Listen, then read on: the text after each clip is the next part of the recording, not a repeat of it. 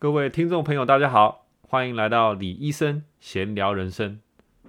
爱情的滋味，酸甜苦辣，甘生低。每个人诠释爱情的方式呢，都截然不同。各位听众朋友，你们内心的爱情又到底是一个什么样的东西呢？今天呢，我想从一个印度古医学阿育吠陀医学的角度呢，尝试来跟大家解释爱情，又为什么会被他们称作最强大的能量呢？今天我们就好好的来一探究竟啦。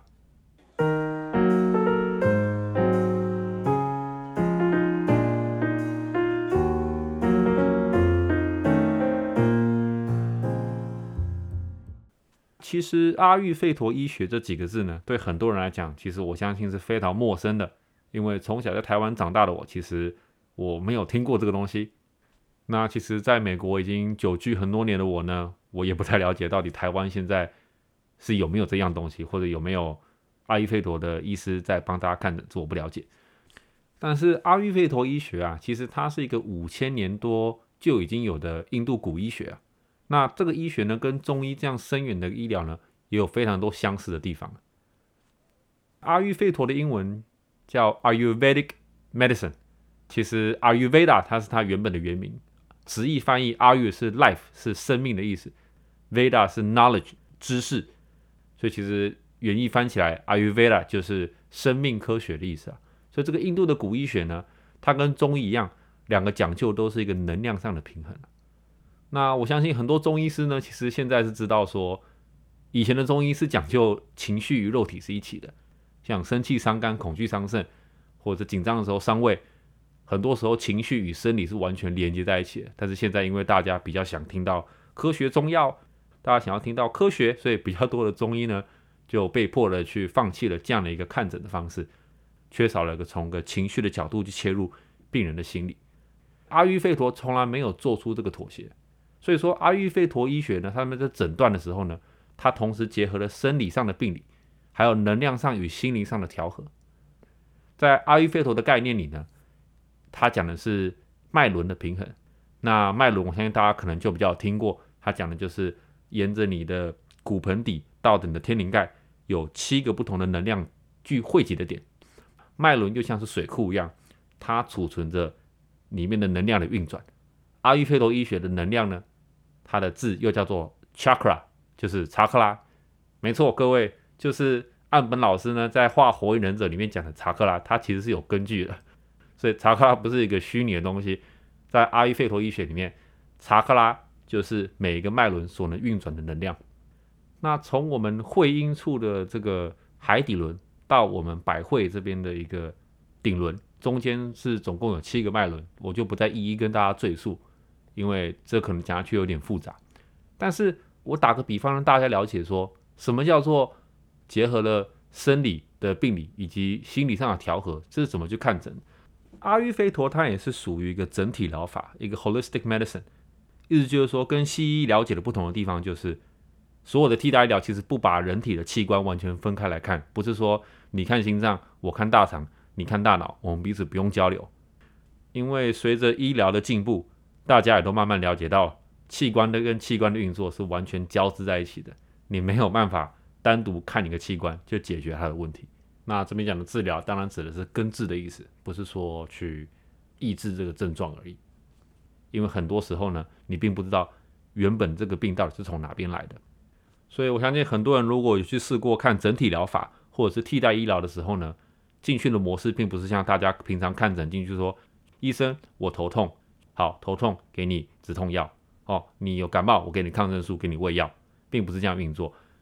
整体医疗呢，或替代医疗的时候进去的时候，你是会需要回答你全身的问题。就算你只有头痛，医生还是问你说你平常的代谢状况怎么样？你平常的精神怎么样？你平常抗压的状况怎么样？你的呃睡眠品质如何？因为每一项东西都是一个小细节，都是一个线索。很多时候，一个人自己身体不舒服的时候，他只会注意到最严重的东西。但并没有去注意到其他所失衡的地方。那在阿育吠陀里面呢，他更去注重了心理上的一块能量的缺陷了。很多阿育吠陀的医生会说呢，其实脉轮啊，就是 how you feel your feeling，你怎么去感觉到你的感觉，非常有趣的一个概念。冲突呢，往往是从一个人不了解自己的感觉开始。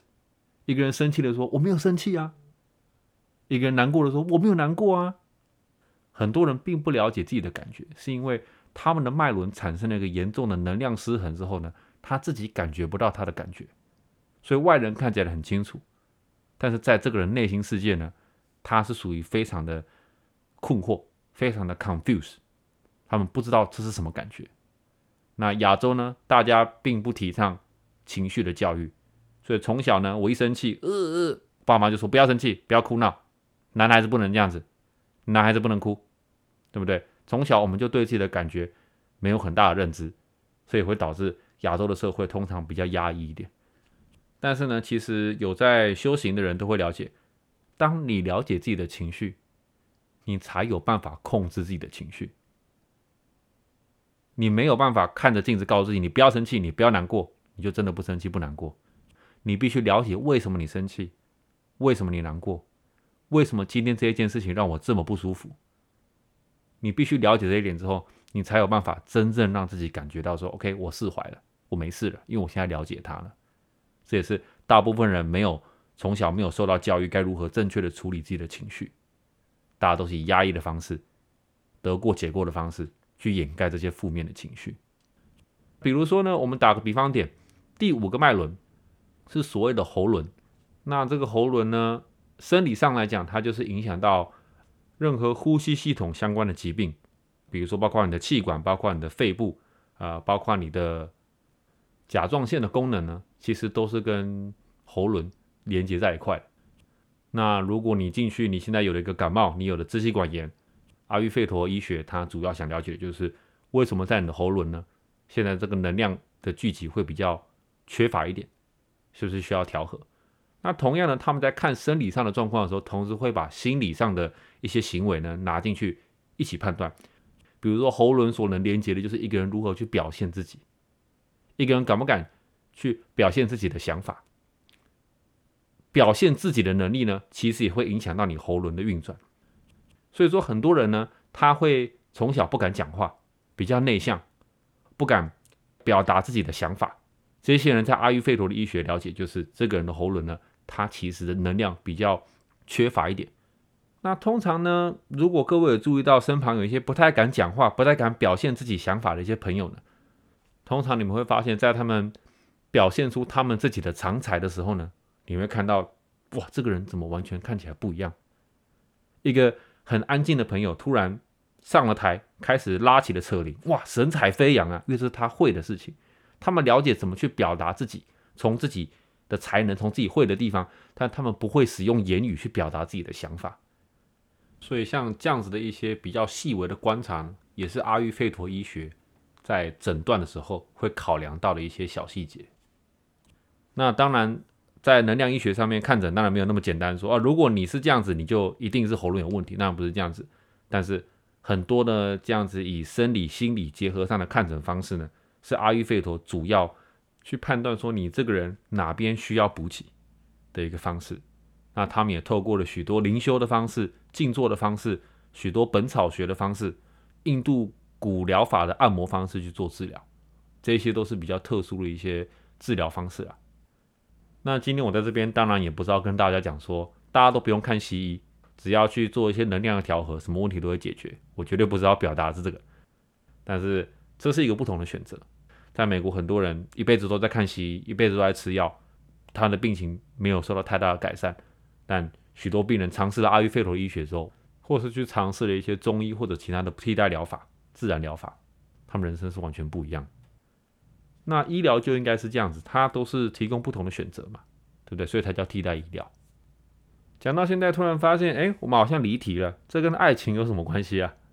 那先让大家有个基础的了解啦，好，之后我会用一些比较简单的例子、实例，让你们了解爱情到底在阿育吠陀医学里面是什么意思。先让我跟大家解释这两个不同的脉轮。第一个是脐轮，肚脐的那个脐，腹部的那个肚脐。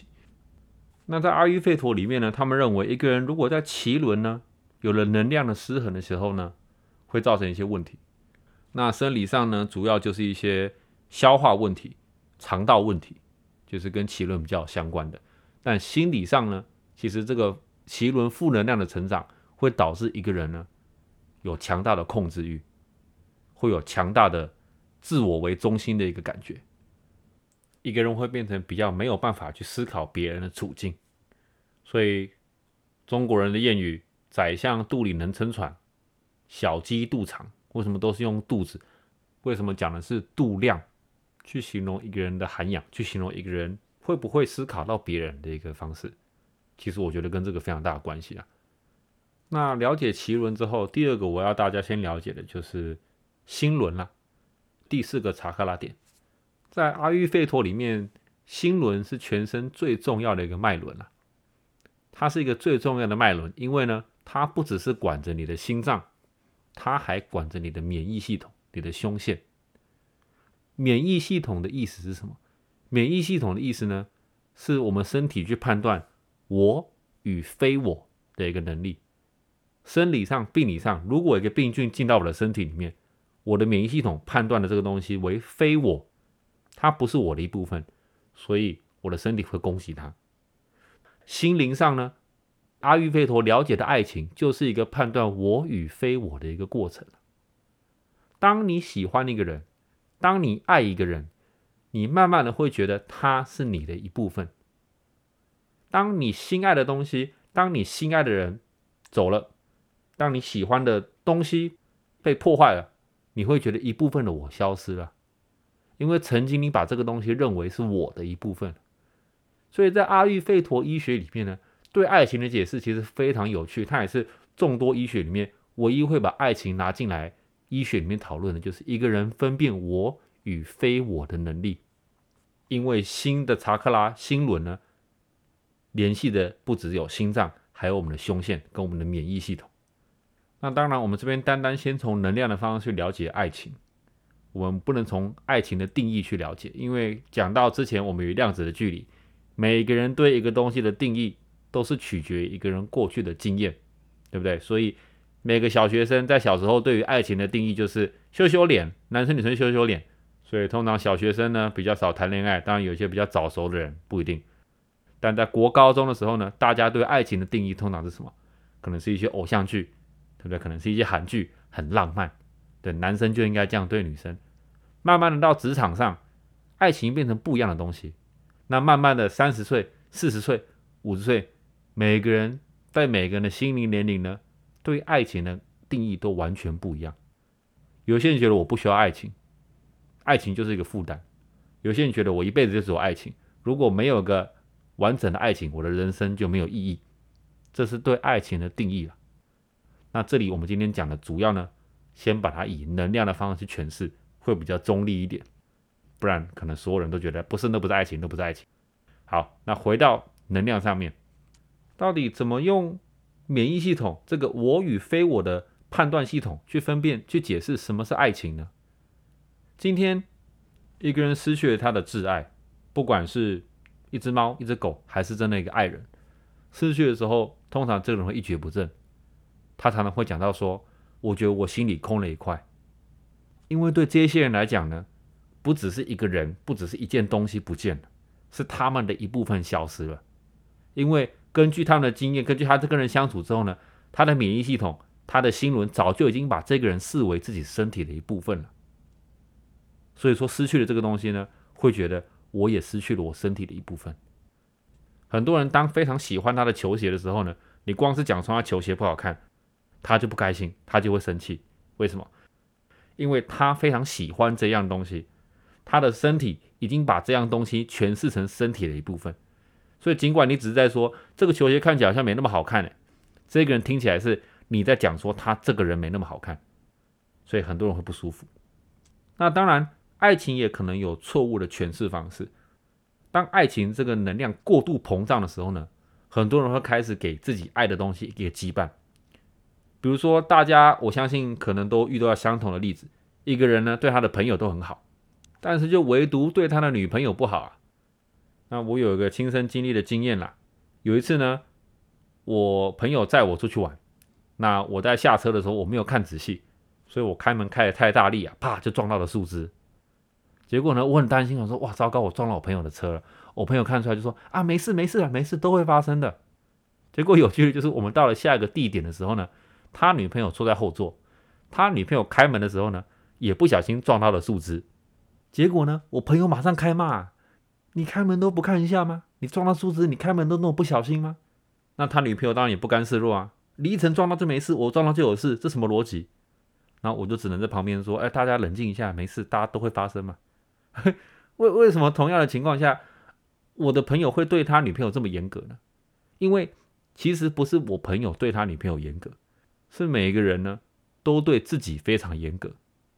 大家想一下，自己在 party 上如果不小心把碗打破了，会非常的不好意思，跟大家说啊我很蠢，我很笨啊，我没有在看，我我不知道在干嘛，我真是的。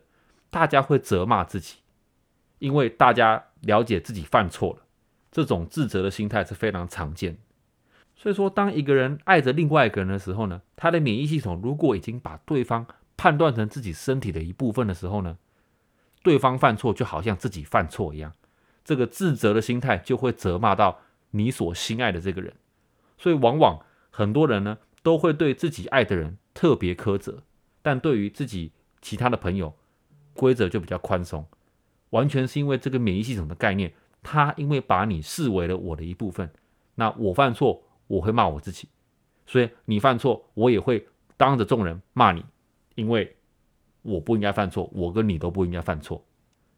那现在帮大家复习一下，脐轮的失衡呢，会影响到一个人越想到自我，越以自我为中心，越想要控制事情。心轮的失衡呢，会影响到一个人判断我与非我的能力。好，那我们就来进入一个情境了，我们来进入一个吵架的情境了。我想在座的听众每个人都有跟自己。不管是心爱的伴侣，或者是家人，或者是朋友，都有争执过，都有吵过。那我们就稍微来用这个脐轮与心轮的概念呢，去剖析一下吵架的每个阶段啦。今天小明跟小美吵了架，好，当然现在的社会我们也可以用小明跟小华，或者是小美跟小英，非常开放的社会。那这里呢，就先用小美跟小明了。好，那我随便举个情境吧。小美跟小明去了一个 party。结果呢，小明去厕所的时候，突然呢，有个男生跑来跟小美尬聊，呃，聊着聊着，小明出来看到了之后呢，那个男生就走了，啊，自讨无趣。所以回去的时候呢，小明觉得不是滋味，所以就觉得小美，你怎么可以这样子在我走的时候偷跟别人聊天呢？小美说，我没有偷偷跟啊，是别人来找我讲话，我总不能很没礼貌的就直接撇头走开吧。所以这时候小明就生气了。小美也吵架了，两个人就开始大吵一架了，对不对？你说你的，我说我的，两个人慢慢的陷入这个罗生门的状态啊。小明觉得小美聊得不亦乐乎啊，开心的不得了。小美觉得我只是在打发这个人，你怎么可以说我聊得不亦乐乎呢？两个人都慢慢的被自己的情绪给牵走了。那大家了解，其实呢，任何一种吵架都是一个能量由心轮慢慢往下流转到脐轮的一个过程。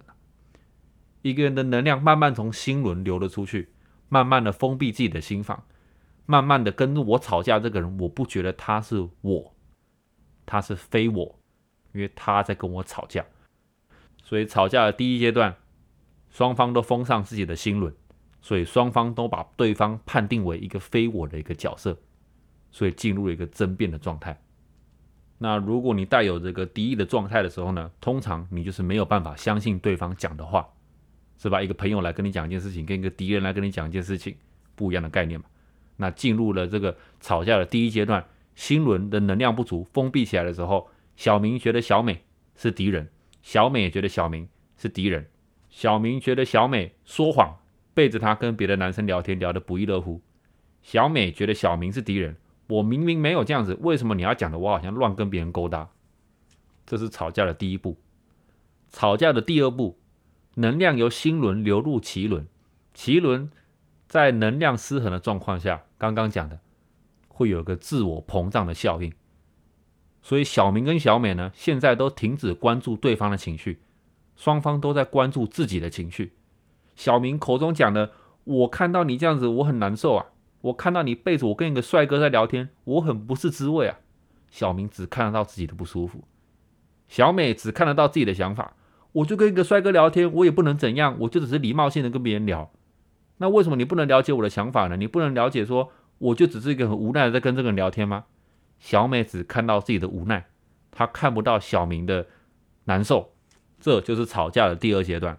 双方的脐轮呢，都有了错误的能量增长，两个人都有了自我膨胀的感觉，两个人专注在自我的感觉，而没有在专注对方的感觉。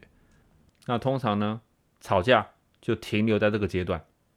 这不只是一个当下，很多时候呢，情侣可以因为某一件事情连续吵了好几个月，甚至吵了好几年呐，就是因为呢，对方只要进到这个话题的时候呢，对方的心轮马上就封闭。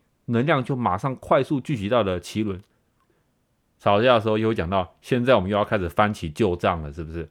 我们现在又要讲回这件事情了，是不是？那争执上呢，当然有吵得凶的，也有吵得不凶的。那我在这边重新的从小明的心境呢，去了解一下争执的起源呐。那在我们的第一步，一开始吵架的时候，人呢会先分辨我会不会这样做。小明先分辨了我会不会这样做，因为爱这个免疫系统，你要先分辨这个行为是我还是非我。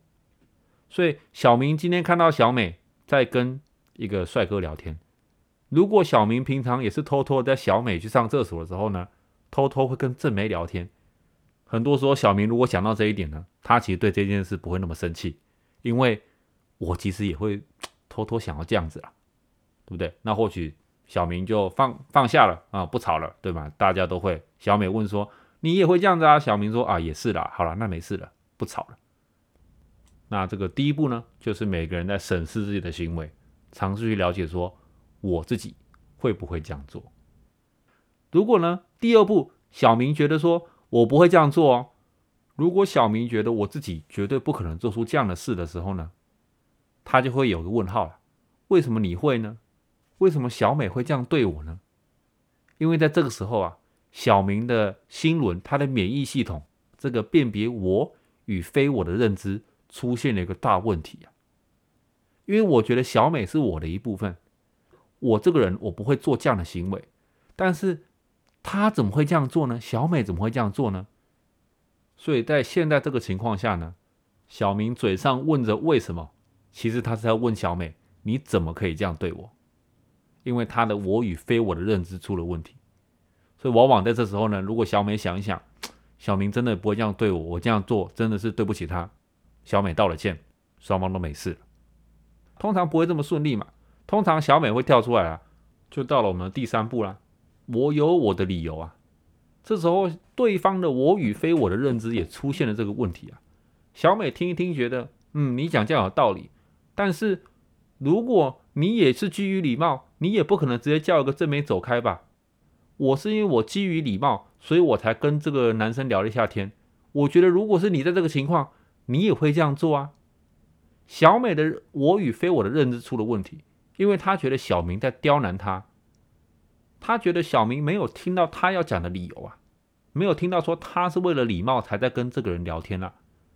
如果进行的顺利的话，小明听到，的确。如果在一样的情况，我的确可能是讲一两句话，我也不会很不礼貌的直接叫别人走开。这时候小明道了歉，嗯，就不吵架了。那通常一样没那么顺利嘛，因为这时候就出现第四步啦。第四步就是小明说我会这样做，但是如果我这样做完，我就会道歉，我就会认错，因为我知道这样会让你不舒服。但你现在怎么还在强辩呢？对不对？小明过度的强化了自己的感觉。就算他已经听懂小美的当时的解释，他现在的论点是：那我们现在都已经知道你这样做不舒服，为什么你还在强辩？为什么你没有认错呢？为什么你不道歉呢？那接下来的五六七八九步就随意啦，随便扯啦，翻旧账随随便啦啊！但主要一开始呢，其实就是这个一二三四步。那聪明的听众其实已经听到了，刚刚问题有很多解决的方式啊。解决的方式呢？不管在第一步、第二步、第三步、第四步，你只要在任何一步的时候呢，有听到别人要讲什么，只要其中一方道歉，通常就不会继续吵了。不过道歉有这么困难吗？我告诉你们，在你们每个人生气的时候，道歉是全世界最困难的一件事。尽管你发现你做错了，我要继续凹嘛，不然我的脸怎么凹得下去？我都已经讲了一个小时了，我现在不硬凹，我不就一辈子都要被呛爆，都要被拿这个念到死？但往往这样想的时候呢，这个人的能量还是完全汇集在他自己的脐轮，他还是在想我我我，我会怎么办？我的脸放不下来。奇轮的负面情绪增长会导致一个人没有办法道歉，没有办法认错。唯有这个人有办法允许自己的能量从自尊卸下来，离开这个只有在关注自己的心态，只有在关注自己的感觉，而没有去关注到对方的情绪的这个状态下走出来，你才有办法解决问题。双方只要任何一方有提早做到这一点，只要提早有一方。OK，我先不要想说我多难过，我先仔细听一下对方到底想跟我讲什么。我先仔细听完，我再决定我要不要生气。如果任何一方有办法做到这一点，任何吵架、任何争执都可以在那个瞬间结束。但最困难的就是如何在这个心轮已经紧闭起来，能量完全聚集在你的脐轮，在这个自负，在这个想要控制一切的心态。我要怎么走出来？给各位听众一个方式，在阿育吠陀医学里面讲的，第一个就是你要 slow down，你要慢下来，你要刻意的不要去想着被关注，你要刻意的去不要尝试倾诉你的感觉。可能这件事让你很不舒服，这一件事让你很不开心，但是第一，尝试先不要一直看自己的不舒服与不开心。但这个说来简单，做来难。冥想可以训练这一点，但如果静不下来，没办法，每次生气的时候就非常生气的人呢？之前有个医生提供我一种方式，是停止争执，先分开。这也分开不是说马上分手，先不要看到对方。所以其中一个人呢，可以选择去厕所，到另外一个房间，先不要看到对方，因为当你的心房呢。在这个完全封闭的情况下，你看到的只有敌人，你看到的别人只会想到自己的痛处。所以，第一个视觉上先分开，跟对方说：“我去上个厕所，我静一下。”很多时候呢，在你发现你进到厕所的时候，坐在马桶上或者另外一个房间坐在呃床上的时候，你就觉得好像没有那么生气了，好像好像没有那么生气了。我刚干嘛大声成这样子？慢慢的你会发现，你有办法在你的思绪间。找到空格，你有办法慢下来。这时候呢，你就会发现，我好像也没有这么想要追求个关注，想要让别人知道我不舒服，想要让别人知道我不满。第一点，把你的注意力集中到不要去只想着你自己的情绪。所以说，你的能量有办法从你的脐轮离开，你不会想要控制全部大局，你不会想要证明你是对的。第二步。你要如何重新把能量带回你的心房呢？阿育吠陀讲的就是你要去看到这段感情的正面回忆，你要去看到这段感情里面你们有多少争执，有多少不如意的地方，但是你们还是走过来，不管是家人，不管是亲人，不管是朋友，不要只 focus 在这个当下，这个人伤害到你，这个人让你不舒服，这个人忽略你的感受。所以你觉得这个人全部都是问题？想一下，在过去的这么多经验里面，你们之间还有什么样正面的回忆？很多时候你想到这一点，能量就会慢慢的跑回心房，这个我与非我的辨知能力呢，瞬间呢就重新达到了一个平衡。这就是阿育吠陀里面讲爱情的力量啊！往往房间打开，重新再走回去的时候，双方已经不想吵架了。没事了。小明想到以前有困难的时候，都是小美在旁边体谅他，陪他度过这段难关。小美也想到以前生病的时候呢，也都是小明帮忙煮粥照顾小美。彼此想到了一些过去美好的回忆，有办法重新打开自己的心房，重新调整这个我与非我的认知，重新理解爱的意思是什么，是接纳而不是排斥。爱情呢，它不是一种约束啊。世界上没有人是完美的人，每一个人呢，他都有他的缺陷。你要可以接受你所爱之人呢，其实也是个凡人，他也有他的缺陷。如果我们强迫我们的所爱之人呢，去变成一个完美的人，那其实只会让我们的所爱之人呢，越来越不敢在我们面前显露出真实的自我，显露出他自己的缺陷。那我们要了解的是，我们要包容他，了解他，接受他，之后才要去考虑怎么帮助他面对自己的缺陷。那唯有了解这个道理呢，才有办法经营一个快乐的爱情，才有办法让我们的心轮呢有这个均匀的查卡的流转。但是呢，单身的朋友们不要难过，这个 podcast 你也可以听。我告诉你们，世界上的鸳鸯啊，比比皆是，但是快乐的鸳鸯啊，寥寥无几啊。所以，只要你是单身的朋友呢，如果你懂得与自己相处，了解自爱，懂得接纳自己啊，你可以过得比这世界上大多数的人都快乐好几百倍啊。那当你有一个快乐的人生呢，或许啊，牛郎马上见织女啊，或者是织女马上见牛郎，不一定啊，是不是？人生最了解我们自己的人呢，就是我们自己。如果你懂得自爱，你的人生绝对可能过得比大多数人都还要愉快。了解吗？希望听完这个 podcast，大家也能用一个不同的方式，从一个不同的角度去了解爱情，从个能量的方式呢去了解，在爱情失衡的时候，我们会有什么样的情绪，以及我们要如何处理这些情绪。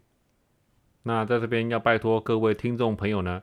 不要拿我的 podcast 来跟你们的伴侣讲说，你们应该要怎么样看你们的情绪，你们不应该要生气，你们应该要放松你自己的脐轮。拜托不要这样做，我不希望他们跑到我的 podcast 留的负评。这些小技巧放在心里，偷偷使用就好，不要讲出来，好不好？好了，喜欢我 podcast 的朋友们呢，记得在 Spotify 或者 Apple Podcast 上面能够订阅我的频道，或是留个好评。那今天。李医生闲聊人生就到这边告一段落，我们下次见喽。